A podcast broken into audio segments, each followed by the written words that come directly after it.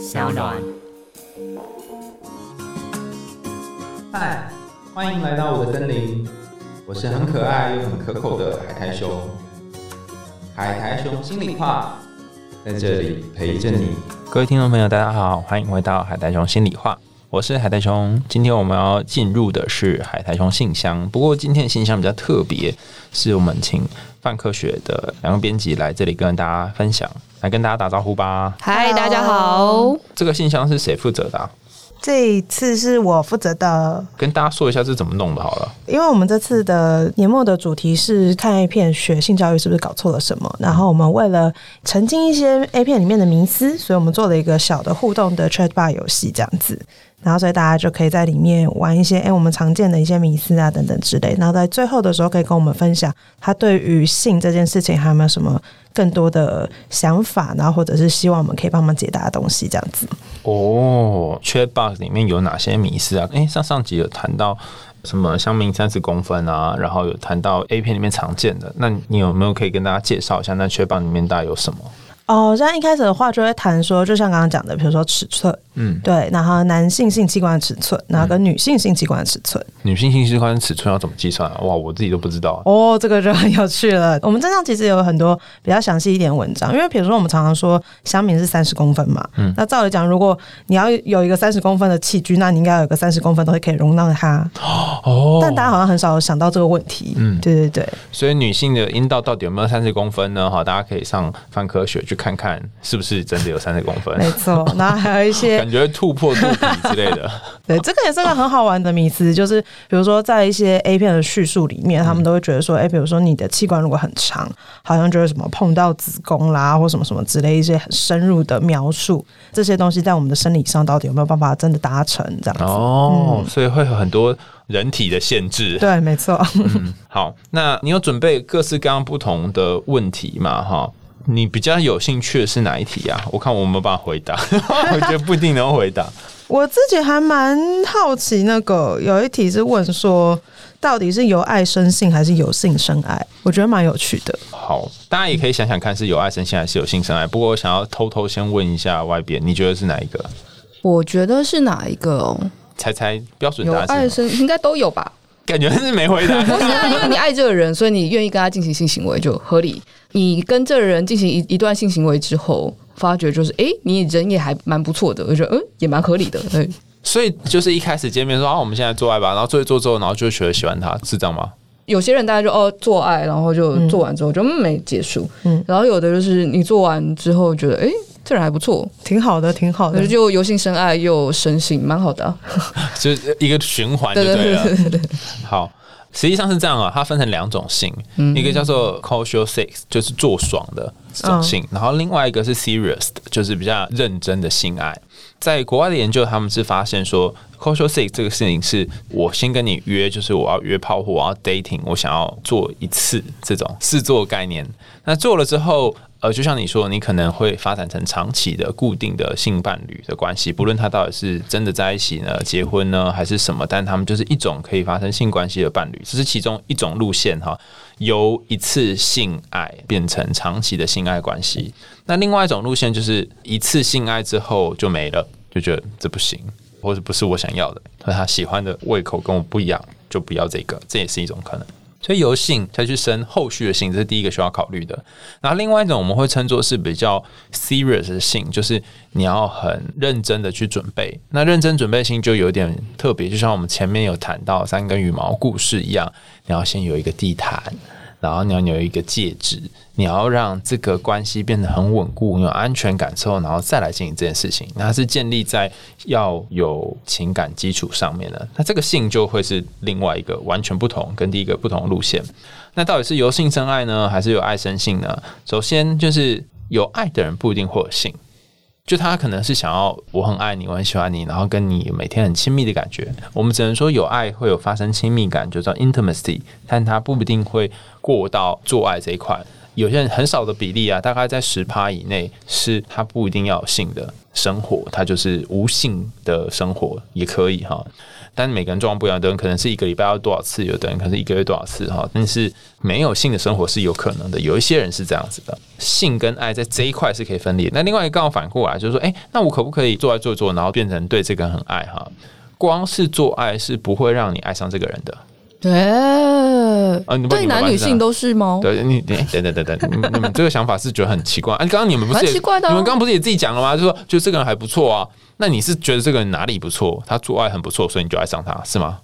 哦，就是比如说后面说长期性关系，觉得他总是会有一些附加的东西，比如说吃早餐之类的，你就哎、诶你早餐蛋煎的不错，对嘛？是不是？就是会有、哦会有不是做爱的，就性行为以外的一些小东西，对你才会生爱啊。哦，所以你不可能就是是说，哎、你知道吗？我好爱我那个很会做爱的伴侣，为什么？因为他很会做爱，然后就没了。就是他只会停在性的部分。哦，我不能就贪图他的肉体吗？你可以看到他肉体，那就是跟他有性的关系啊。哦，但是你没有爱这个人啊。你会说我爱跟他做爱，但你不会说你爱他。哦，对，对，然后所以要从性过渡到爱，有一个很重要的关键，就是你们有没有亲密的行为。亲密行为不是做爱哦，亲密行为包含是你们在一起吃早餐，然后可以很靠近的去谈一些你们的事情，或者是他在跟你做爱结束之后，是不是有枕头时间？哦，cuddle，对对对对，哦。就那个 cuddle 的那个 time，就是你们两个人在 cuddle 上面讨论一些事情，很深入的、很内心的事情，然后他理解的世界跟理解的世界三观有没有一样，等等，就是这些做爱附加的东西必须被算进来，两个人才会有性到爱。所以那个有性生爱有爱生性，它通常会有一个过渡期。过渡期我们给它一个 term 叫做 intimacy，就是亲密感。当你们从性变成爱，中间会经过亲密感，就是那些性以外的东西，或者从爱过渡成性也是一样。你们很爱很爱很爱，然后到了一个阶段，你会觉得亲密不只是心灵上的亲密，你希望有身体上的亲密，然后就会过渡到性。嗯所以它有点像是一个收费匝道口的感觉。不能 ETC 吗？就是对对对，咻，但没有那么快啊。它不是 ET，它可能是我们古早那种，还要有一个人出来收票的那种，一段蛮长的时间，而且看起来好像很简单嘛，但实际上它是一个，它是一个很冗长的过程。比方说，我跟你做完爱之后，我可以信赖你不会直接睡着嘛？我可以信赖你还愿意跟我讲话聊天吗？哎、是不是有一个人问到这个问题啊？你说有个在问圣人时间的吗？对对对对对，圣人模式。哦等等，对其实我有点听不懂啊，他圣人模式是什么意思啊？还是这个是范科学读者才知道的东西？还是我以为他说的是，他应该就是那个吧，不反应期吧。通常男生的圣人模式比较明显嘛，呃，射精完之后就会有一段时间是不反应期，他就是很难勃起。依照每个人不同的生理状态，不反应期可能是几分钟，也有可能是几天这样。也有可能是几秒钟嘛？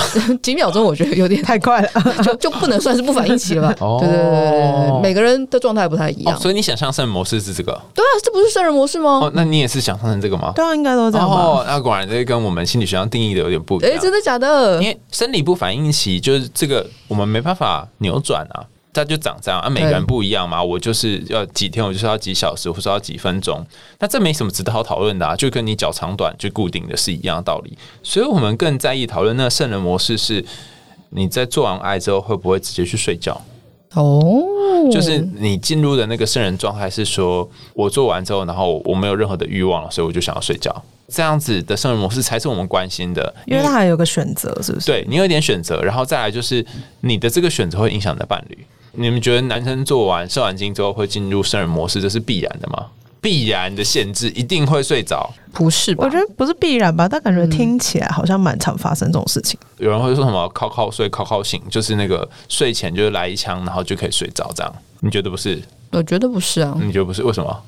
你刚刚说生理的那个，我觉得可以理解。嗯但是因为做完之后，就是如果真你真的在意这个人，然后你跟他执行完，也不是执行完，就是这个人还没执行完，但你就自己就擅自结束这件事情。我觉得不论你是男生或是女生，或者是如果你是同性之间做爱，我觉得好像都有点没礼貌，觉就是得在意对方没有在意对方。对，如果是这样，如果你两方面都是好了，我们做完，你射完精，然后你你有射精有高潮，或是没有到高潮也没关系，就大家都觉得 OK 结束。那一二三，我们射了一二三，咔，我觉得这样可以。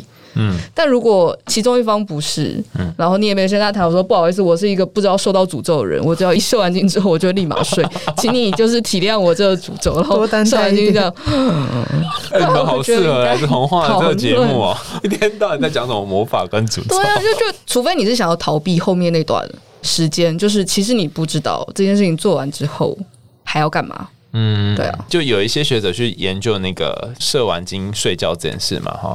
那我觉得其中有一个在文章里面写的还蛮有趣的。他说，如果男生射精完之后就会立刻睡着，那我们就不需要开发安眠药了。哦，因为你你可以想象嘛，就是我就打个手枪，看我哦突然睡着了，那就不用啦，挺好，起码一半的人口就是不用，所以这不 make 对，就不 make sense 啊。好，那我们看到男生还是有一些人是吃安眠药，所以不能说应该是要靠打手枪，然后就可以立刻睡着这件事情。但是有一件事情是某种上算正确啦，就是说。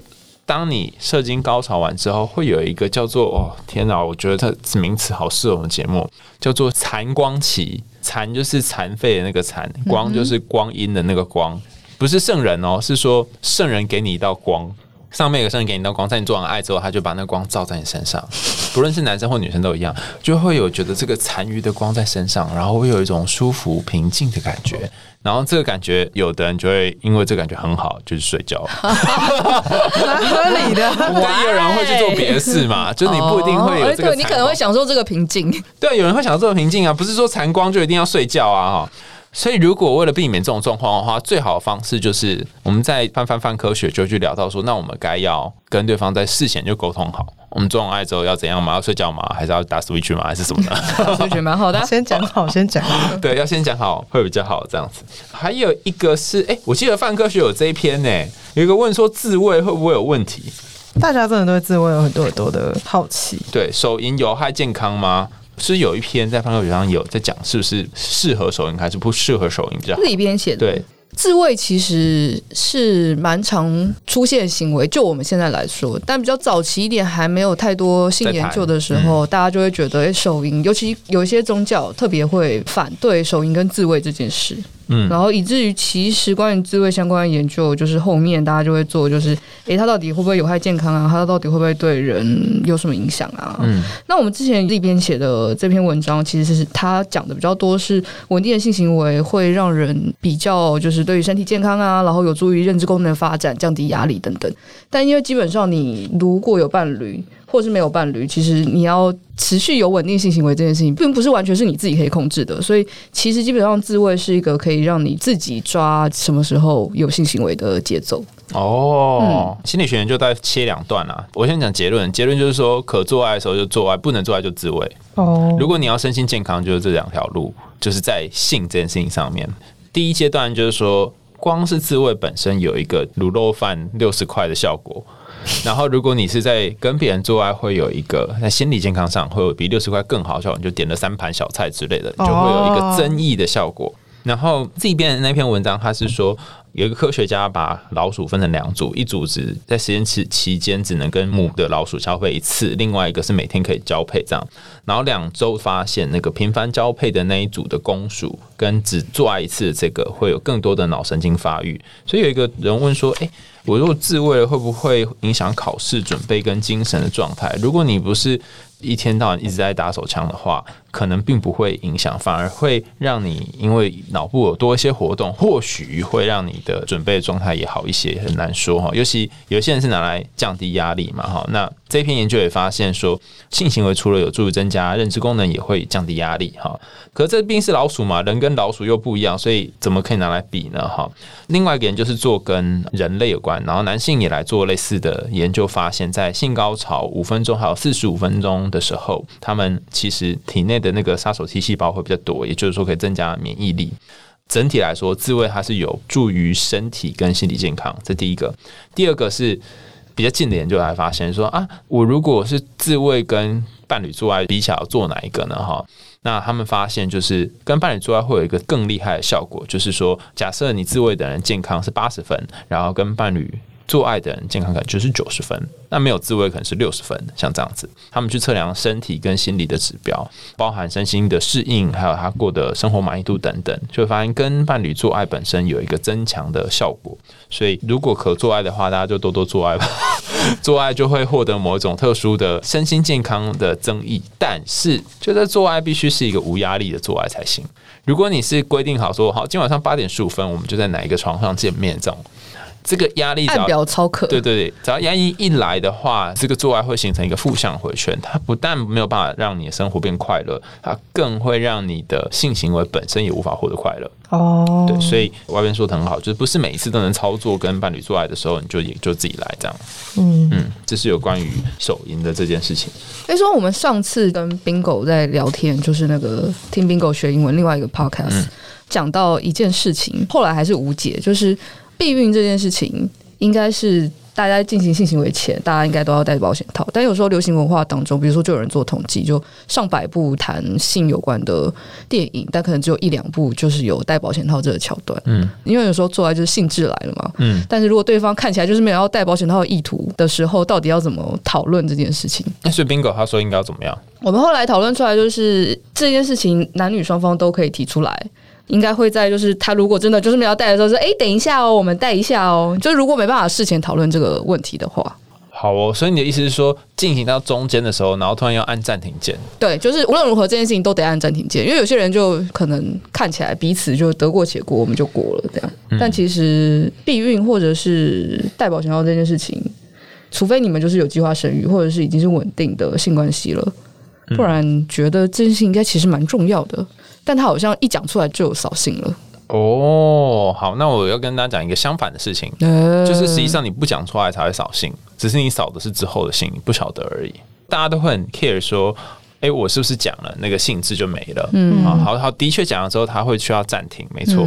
但是如果你没有讲，可能有一方觉得不舒服，或是两边都有一些担心，那之后你们在性行为的过程当中，这个担心它会有两个主要效果。效果一，它会使得你在性行为过程当中更难达到高潮。很奇怪，对不对？就是因为你会有些担心嘛，然后你就会更难达到高潮。那另外一个是在性行为之后，因为这个性性行为的时候你们没有好好讨论，所以你会形成两个人心中的某个结。因为你怎么都不尊重我，或者你都没有跟我讨论，或者都没有先讲好这一块没有被谈到的话，它可能会影响这对伴侣的关系。研究显示，女性在性过程当中的敏感度是比较高的。这个敏感度高，也会明显的预测他们的关系好不好。也就是说，翻成凡人话来讲，就是如果你是一个女孩，然后你在做爱的过程当中，你通常会先 sense 到说要不要带保险套这件事情，因为比较辛苦的后果是你要生下这小孩什么等等嘛，对不对？那男生不需要去 cover 这个后果，在负担小孩这件事情上。当女性比较有 sense 到这件事情的时候，她又不说的时候，她这个不舒服的感觉会比起男性不说要戴保险套，影响这个关系的程度更大。嗯，所以如果你希望你们关系可以持续，而后续不要有悲惨的结果，或是你们分开，那其实讲会比较好。哦，刚好相反，对不对？嗯，对，大家以为讲好像扫兴，但是不讲之后，你们之后就没有性了。对，还是要讲啊，大家。对，不过我再提供大家一个好方法，就是你可以让做爱的时候谈论这个看起来很扫兴的东西变得有趣，它就会好一点。呃，比如说一方准备要进入另外一方，或两个人正要开始要进行性行为的时候呢，其中一个就会问说：“今天想穿什么颜色的雨衣呢？”啊，哦，有颜色，对对，或者说啊，我今天买了新口味哦之类的。嗯，你就是让那个话题变成哎，没有那么。啊，那么就是哎，带了没？对对对，然后男生说：“啊，为什么要这样？”我就可能刚刚在兴头上嘛，对不对？那你给大家一个位置，他你可以想要想象的是一个控制欲望或控制射精的一个过程，就是我很想要开始，但是先要按暂停，然后我必须压抑自己很想要的这种感觉。其实有些时候反而会增加情欲。这也是另外一条路线啊，所以跟大家提醒一下，也是一个可以参考的。好，那就说吧，这样。好，他们有什么想问的？还有一个有说，性对爱情来说是真的必要的吗？首先就是性交的次数增加会使得你的伴侣关系变好，但是这是一个跟没讲一样的研究，因为也可能是伴侣关系好，所以性交次 数才多，所以是必要吗？哈，我必须说，研究显示，在刚开始交往的时候，性是重要的，但是随着年龄跟交往时间的 decay，就会变不是那么重要。但是刚开始交往的那个性爱的愉悦的程度，也会影响到他们晚年的。身心适应，也就是说，他们如果年轻的时候有几场很翻云覆雨的性爱，然后他们可能就觉得啊，那些美好日子还可以回忆，哦，就有达标就好了。对对对，但是如果说他们连一开始这都没有，那很可能他们在晚年的关系就会变得好像都没有一次比较开心的。这听起来压力很大呢。那没关系，你的早年可以很长啊。你可以有十年的早年，或者是二十年早年。你说你可能起码有一百次机会，不是不是不是第一次了啊！所以你讲到一些很重要的事情，就是 practice make perfect，练习对，常常练习这样子，练习六次以上，通常你们就会摸索出卤肉饭的水准啊，就是起码可以在产线上。对，虽然可能没有办法到高级的东西，但是哎，六次以上通常就还不错啊。你如果连给对方六次的几率都不愿意的话，就会嗯。对，那也有人问说，如果一辈子都没有性行为是可能的吗？有啊，有一些人他就是终身不做性行为啊，他可能人生的经历会发生别的地方。比方说，我们现在很习惯讲说你是内向人或是外向的人嘛。嗯，那最早讲这个的就是荣格，他说我们分成内倾型跟外倾型，其实就是内向外向。那这两个差别在哪呢？哈，我们可能会说出一些个性的描述，但实际上内向的人是习惯把能量放在内心的世界。外向人是把能量放在外在世界，所以同样的观点，我们也来看一个人能量，他可以放在很多地方，工作啊、家庭啊、小孩啊什么之类的。那有的人会把很多能量放在性的这一块，有的人放在别的地方。所以如果他这辈子都不要性，那也可以啊，他就放别的地方。他从其他地方可以获得性的愉悦，然后也不是只有透过传统的性行为才能获得性兴奋，有些人透过别的活动。也可以获得性兴奋，性是一个很特别的东西。比方说，我曾经遇过一个朋友，他是在看画展的时候就达到高潮哦，因为他会觉得那个是一种很深层的触动。所以性这个东西真的是很让人家觉得很困惑，就是它并不是一定是得在性行为过程。所以你可以这辈子都不要有啊，你就可以一天到晚看画，也蛮好的。另外一种 style，好，还有一个我很想讲哦，最后一个，请问做爱可以减肥吗？可，但是效率有点低。刚刚不是说，哎，我们是不是那个看一片真的可以学性爱吗？里面是有讲到不同姿势，是不是？嗯，性姿势。对，好，那大家觉得哪一个姿势是最能够让双方消耗热量？想象起来好像那种比较需要支撑的感觉，会消耗比较多热量。对对对对对对，好厉害啊！哈，有一个姿势是叫做新形式，爱心的心，所以大家可以想象手比爱心嘛，对不对？你就把手比爱心，两只食指在上面凹下来，然后两只拇指在下面，就是形成爱心的下半部。你可以想象那个两只食指就两个人的头。两只拇指就是这两个人的脚，有点像是侧面图。哦，有两个人他侧面的方式，然后两只手支撑着身体的后半，这样来进行做体操。对对，有点像是很累，有点像是呃仰卧起坐的感觉。那这叫做新形式。新形式就是呃男生跟女生，或是在做爱然后两个人都可以消耗四十卡的热量五分钟。哦，其实不少哎，蛮多的，还蛮多的。但是，嗯，你要做五十分钟，也才不过只有四百卡哎。五十分钟 有点难。对啊，而且要做五十分钟这件事情其实蛮累的，对啊，所以可以减肥，但是效率有点太低了。大部分的每一次做爱性行为大概是三到五分钟之内，你大概就消耗三十到四十卡而已，所以其实很低。不如去做别的事，跑马拉松。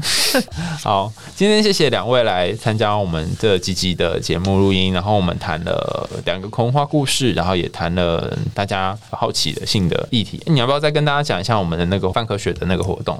我们这次的专题叫做“看 A 片学性教育是否搞错了什么”，然后我们有文章、有影片，还有 Podcast，所有东西都会在我们家的网站上面，然后也有在我们的 Podcast 频道，叫做“范范范科学”。大家如果有兴趣的话，都可以去找来听听看哦。嗯，所以如果你以前学性知识都是看 A 片，那你可以看看别的，或许你会对生命有不一样的理解。好，我们有机会再见啦，大家拜拜，拜拜。